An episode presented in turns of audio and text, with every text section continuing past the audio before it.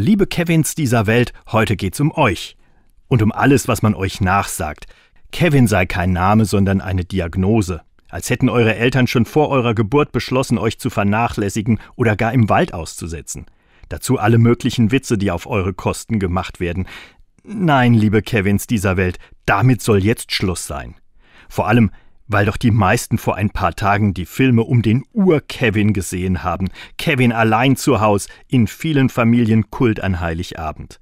So fing alles an. Dort ist Kevin ein richtig cleverer Bursche. Doof sind eher seine Eltern, die ihn im Abreisechaos zu Hause vergessen. Aber genau dann läuft der Junge zur Höchstform auf, vertreibt mit lustigen Ideen fiese Einbrecher und hat ein Herz für die arme Taubenfrau. Kevin ist letztlich der Held der Familie. Alle, die ihm vorher nichts zugetraut haben, werden jetzt eines Besseren belehrt. Das ist oft so. Wer eben noch müde belächelt wird, entfaltet Bärenkräfte, wenn's darauf ankommt. Also, Kopf hoch, liebe Kevins dieser Welt, wenn man wieder mal einen dummen Spruch auf eure Kosten macht. Ihr habt das drauf.